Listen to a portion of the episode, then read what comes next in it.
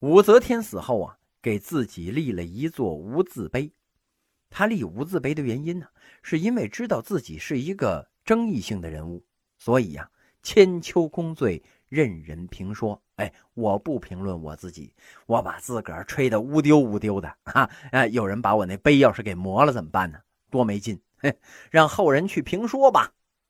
武则天去世之后啊，他的儿子中宗李显二次继位。啊，前面被废过吗？中宗在位的时候啊，韦皇后和安乐公主专权乱政，临淄王李隆基起兵诛灭了韦氏一党，然后呢，拥立自己的父亲继位，就是睿宗李旦。这是武则天最小的儿子呀。睿宗在位的时候啊，武则天的女儿太平公主又作乱了，想效仿自己的母亲，哎，也称帝。这李隆基呢，又起兵把他的姑姑给干掉了，充分体现了他的治国之才呀。公元七百一十二年，李旦颁诏让位给皇太子李隆基。李隆基呢，就是唐玄宗，又称唐明皇。唐玄宗继位之后啊，需要治国的人才呀，他就找来了姚崇做了丞相。这姚崇说呀：“哎哎，别忙啊。”我有十条建议，你要是听我的，我做；你要是不听呢，哎，我闪。这玄宗就说：“你你说了，我听听。”这姚崇的十条啊，那很厉害。一是废苛法施仁政，对百姓要好；二是啊，十年之内不与边境作战，因为之前呢被这吐蕃打得够呛；第三呢是宦官不干政；第四啊。皇室宗亲不能任高官，这两条啊都是针对之前宦官乱政、亲戚内耗、乱打架、乱谋反的历史教训提出来的。第五啊是亲近之臣犯法要依法治罪，某个亲信宠臣犯了罪呀，一样要依法干掉，不能因为他陪你打乒乓球打得好，你就妄纵他。第六啊是除了租庸调等赋税之外。其他的一切额外征收都必须取消。第七呀，是禁止建造四观宫殿，那玩意儿太劳民伤财了。这两条啊，是为了百姓计。第八呢，对臣下以礼相待。第九是允许群臣实话实说，哪怕是批评类的谏言，哎，那也要容忍。第十啊，是严禁外戚干政。只要这十条你都能听，哎，我就当丞相；要不然呢，嘿嘿，咱拜拜。这唐玄宗说呀：“嘿，行啊，你这十条呢都是丞相应该提的呀。你这不是提前上位了吗？哎，来来来来来，我都答应你。明天呢就来上班。”在姚崇的帮助之下，唐玄宗啊开始励精图治了。他选任贤能，改革吏治，亲自考核县令啊。哎，唐朝啊，得有多少个县？一天考核一个，那都得一千多天呢。可见这皇上进贤退不消的决心呢。然后啊，他发展生产，限制佛教，实行募兵制，大兴文治。好皇帝干的，哎，他全都干了。有这么一年呢，天下闹蝗灾，大臣就跟皇上说呀：“哎呀。”苍天示警啊！皇上，你得沐浴更衣、斋戒请罪呀。这皇上就说呀：“照你们这意思，这蝗虫是我这味儿招来的啊，跟我洗不洗澡有关系？到地里去看看，打蝗虫去。到地里一看，哎呀，没法打呀，太多了。结果皇上拿起了一只蝗虫，哎，搁嘴里就给嚼了，那是活的呀，那腿还不噔不噔还动呢。”儿时朕百姓五谷，如实朕之肺腑啊！就是说呀，你吃老百姓的庄稼，就跟吃我的心肝肺那是一样的。你吃我，哎，我就吃你。咔，他给嚼了。文武百官也好啊，黎民百姓也好，一看到这一幕啊，感动的是涕泪交流啊！哎呀，都来这个吧，啊，都尝尝高蛋白呀！所以，虽然是闹蝗灾，哎，没人去反抗朝廷。唐玄宗统治的前期呀，政治清明，国家强盛，经济是空前的繁荣啊，史称开元之治，或者是开元盛世。开元之治比起贞观之治来，经济上更加繁荣了。杜甫说过吗？一夕开元全盛日，小邑犹藏万家室啊！随便一个小城都有一万多户人呢。公私仓廪俱丰实，公家和私人的仓库那全都丰实了。看这隋朝富吧，但是他是官府有钱，老百姓没钱呢。藏富于国，开元之治呢，则是藏富于民。对社会的发展来说呀，比藏富于国更有好处。再加上有一套完整的税收制度，哎，大家就齐活了呀。中国古代啊，很少有哪一个朝代哎能做到这一点，要么是藏富于国，像这个隋朝很快就灭亡了；要么是藏富于民，你像这个北宋。但是缺乏合理的税收，下面的人有钱，他收不上来，国家则是积贫积弱呀。这宋朝的 GDP 呀，当时占世界的百分之八十，可惜呀，这钱都在底下那些大官的手里，他不在国家的手里，那也完蛋。只有唐朝的时候啊，公仓私林俱丰实啊，老百姓有钱，国家也有钱，那国力是空前的强盛啊。隋文帝在中央确立了三省六部制，也就是皇帝下设三省。中书省、尚书省和门下省，中书省啊负责起草政令，门下省负责审核政令，尚书省呢负责执行。负责起草政令的，负责审核政令的，负责执行政令的，哎，这叫做三省。在尚书省之下呢，设了六部，哎，也就是吏、户、礼、兵、刑、工。六部职能啊各不相同。吏部负责官吏的考核任免。相当于我们今天的人事部、组织部吧。户部呢，负责户口和财税，相当于民政部跟财政部加上国家税务总局，哎，类似于这种机构吧。这六部里边最肥的就是户部了。和珅那么能贪污啊？哎，就是因为他做了二十多年的户部尚书啊。六部尚书啊，理论上讲是吏部尚书最大，因为他管官嘛。但是实际上，在清朝的时候啊，按照六部尚书晋升的顺序，最后到户部尚书那才是最牛的。户部要调任吏部，则是有点降官的感觉了。礼部啊，管礼仪和教育，甚至呢还承担一部分外交的职能。兵部啊，管军政，包括武将的考核任免。军政呢，就是军队的招募训练之类的，但是啊，不能指挥作战。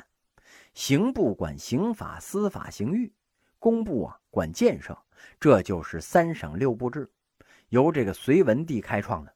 唐朝的时候啊，逐步的完善了。比如说啊，这户部原来叫民部，为了避这李世民的讳，改叫了户部。三省的分工啊，使相权一分为三了，削弱了相权，加强了皇权。世界历史上啊，也有三权分立。但是人家那个三权分立呀，分的是皇权统治的权，最高统治者的权；但是咱们这个分权呢，则分的是相权。一者为了削弱独裁，一者呢是为了加强独裁。因为这个相权对皇权的威胁太大了。秦汉时期的丞相那权力都非常大呀，有封伯建征之权。什么叫封伯建征啊？皇帝的旨意。草拟的政令需要丞相批准，如果丞相觉着不妥，那就不批了，封起来了。哎，驳回去，把自己的意见写在里边。哎，你照我这改，这和报社那编辑审稿一样，有权修改或者是枪毙稿子。皇帝跟丞相这俩人春游啊，在外边碰上了，都要下车互相行礼，尤其是拜相的时候，宰相行礼，皇上得还礼。宰相每次行完礼呢，这皇上都要还礼。当时啊，那是君臣共治天下。建立汉朝，谁的功劳最大呀？萧何的功劳最大。刘邦是个痞子无赖出身呢，出道的时候那什么也不会，也不知道这帮人干嘛要保着他。他自己说呀：“嘿，我这个人呢，我我什么都不会。统军百万，攻必克，战必取，我不如韩信；运筹帷幄之中，决胜千里之外，我不如张良；安抚百姓，运送粮饷，我不如萧何。但是这仨人呢，哎，他都听我的，所以呀，嘿嘿，我得天下。但是啊，没有萧何、张良、韩信，他管什么用啊？打仗啊，打的就是钱。萧何安抚百姓，安抚后方，又给前线送粮食，把整个国家大局把握的是井井有条啊！他的这个功劳啊，那是最大的。所以萧何拜相，皇帝赐他三项特权：见君不屈，称臣不明，见驴上殿。见君不屈呀！以前皇上在那坐着，你进殿来呢，得小跑过去，才算是对皇上显示出尊重。但是萧何呢，可以大摇大摆，哎，大爷我来了。称臣不明，在中国古代啊，你叫人家的名，那就跟骂人一样，你只能叫他的字。你看咱们现在的电视剧里边啊，称谭嗣同为嗣同兄，嘿，那这样嗣同兄非抽你不可。你这么叫，你挖人家祖坟是不是？走向共和里边，那李鸿章那么大岁数了，他见到梁启超，那也是卓如啊。而不是启超啊！马超给蜀国皇帝上书：“孟德杀我全家百余口，他杀了你一百多口啊，那你还得叫他孟德，不然呢，证明你这个人呢没文化。公瑾如何如何，孔明如何如何，哎，你不能说诸葛亮怎么着，哎，这周瑜怎么着，那不行。名是自称，别人不能叫，只有皇帝可以叫你的名字。”哎，并且呢，参见皇帝啊，也必须是自报其名。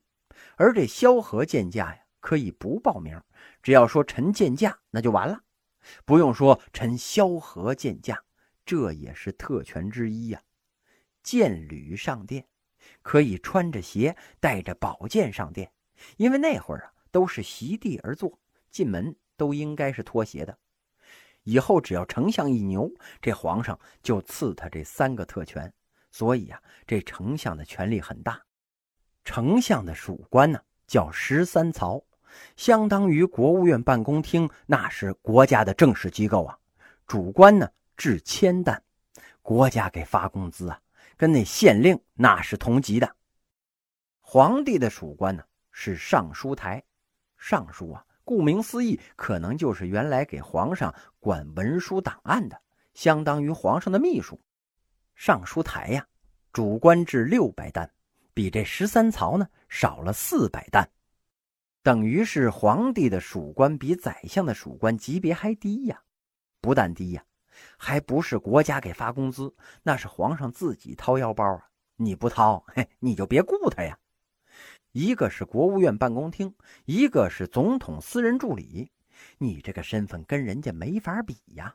如此看来呀。还是表明这相权之大呀？那皇上怎么削弱这相权呢？就是有什么事儿啊？哎，我都跟这些尚书商量。尚书台设立尚书，门下省设立侍中。这些人的品级虽然低呀，但整天跟皇上泡在一块儿，地位那是非常重要的。到了东汉了，丞相基本上就成了一个虚衔了。真正掌握实权的人呢？必然要加这么一个头衔怎么叫？叫大将军录尚书事。大将军掌握武将啊，录尚书事管文官，基本上都是这样。但是这个大将军录尚书事还是一个人，他虽然不叫丞相啊，实力却相当于一个丞相了，对皇权还是构成了威胁。那个时候，君臣共治天下呀。丞相跟皇上谁的权力更大？哎，完全靠这两个人的个性。要是秦皇汉武时期呀，肯定是皇权大。你要赶上那皇上窝窝囊囊，又又爱玩点什么，呃，不理朝政，那就大权旁落了。所以隋朝以前呢，权臣篡位的事儿，史不绝书啊，多有记载。往往做了丞相，就有机会篡位了。曹操做了丞相，基本上等于篡位了。他儿子帮他完成了这个举动。接着，曹魏几十年之后被丞相司马氏篡了，尤其在魏晋南北朝乱世的时候啊，你要是做了丞相还不篡位的话，老百姓都替你急呀。隋文帝杨坚也是做了丞相之后篡了北周的位，所以呢，他一当皇上就怕这种事儿发生在子孙的身上。为了大隋江山千秋万代，怎么办呢？削弱相权。名义上啊，把相权削弱了，说是一分为三，实际上啊不止。三省的正副长官都是丞相，都入政事堂啊。而只要可以入政事堂议事的官儿，实际上啊，就相当于丞相。三省的正副长官大致是这些呀：中书、尚书两省的长官叫令，副长官呢叫仆射。中书令、尚书令、中书左仆射、中书右仆射、尚书左仆射、尚书右仆射。门下省的长官呢叫侍中，副长官叫侍郎。六部的长官叫尚书，副长官呢也叫侍郎，分左右。兵部左侍郎和兵部右侍郎，这样一来呀，三三得九，一人之权呢瓜分为九了。当然了，并不是每个皇上在位的时候都设立的那么全。你比如说这李世民做秦王的时候吧，他当过尚书令，所以等李世民继位之后啊，唐代就不再设尚书令了。因为当年太宗皇帝做过这个职务啊，你们谁还配做这个呀？干脆就取消了。无论如何呀，宰相一般也得有个四五个、六七个。到了高宗武则天之后啊，皇帝设立了一个职位，叫同中书门下三品。这个职务啊是临时性的，不管你现在是几品官，只要给你加上这个衔儿，你就相当于宰相了。皇上如果是要提拔你，哎，给你加这个衔儿入政事堂议事，你就相当于宰相。如此说来呢，宰相就由固定的变成临时的了。它的好处是啊，正式任命的宰相如果要罢免，那是要有一套严格的程序的。现在这个临时宰相，嘿，这个临时工，皇上能说撤就撤呀。你比如说吧。国家公务员的晋升应该是逐级的，科长、副处长、正处长、副局长、正局长、副部长、正部长，哎，应该是这样有序的晋升。但是后来呀，你别晋升了，我给你加一个衔儿，那就完了。假如你现在是处长吧，哎，我给你加一个同中书门下三品，你一下子就相当于副总理了。优点呢是哪天我看不上你，我把这衔儿一摘。哎，你又回去当你的处长去了，哎，特方便。所以之后啊，既然设立了同中书门下三品，三省的长官呢就变成了虚衔了，甚至设而不受。中书令该退休的时候啊，本来要任命一个新的，现在就不任命了，空着不设。即使是设了呀，也都是给那些还有两年就快死了的老臣，哎，让他荣誉一下。一把年纪了。也不入这正事堂议事，他也议不了事啊，连自己姓什么都快忘了。给你个太师中书令，哼那也是位高权不重啊。真正掌权的呀，是同中书门下三品那帮临时替换来去全由皇上秉断的人。中国古代的官员呢，一二品穿紫袍，《红楼梦》里边说嘛：“左脸破袄寒，金弦紫蟒长啊。”三四五品那是红袍，六七品的官呢是蓝袍，哎，也就是青袍。八九品的官那就是绿袍了。中国有一个成语嘛，形容一家全是当大官的，哎，就说他们家呀是满门朱紫，除了红那就是紫的。现在所说的红的发紫呢，意思大致跟那差不多。这样的话呀。充当临时丞相的，如果是个小官穿青衫的，哎，给你加个同中书门下三品的衔儿，你只要换个颜色的衣服穿上就行了，哎，从青山变成紫红的。等什么时候皇上不待见你了，这弦儿一摘，你还回去穿你那处长的官服去，红袍的还是紫袍的，你都得脱下来，换上那青的。说了这么多呀。就是为了说明隋唐时期皇帝想出来的削弱相权的办法。他不但把这相权是一分为三呢，更关键的是后来把相权之职演变成了临时工，成了皇上的打工仔了。中国就是从这个时候开始啊，宰相由一个变成了一窝，由独相发展成了群相了。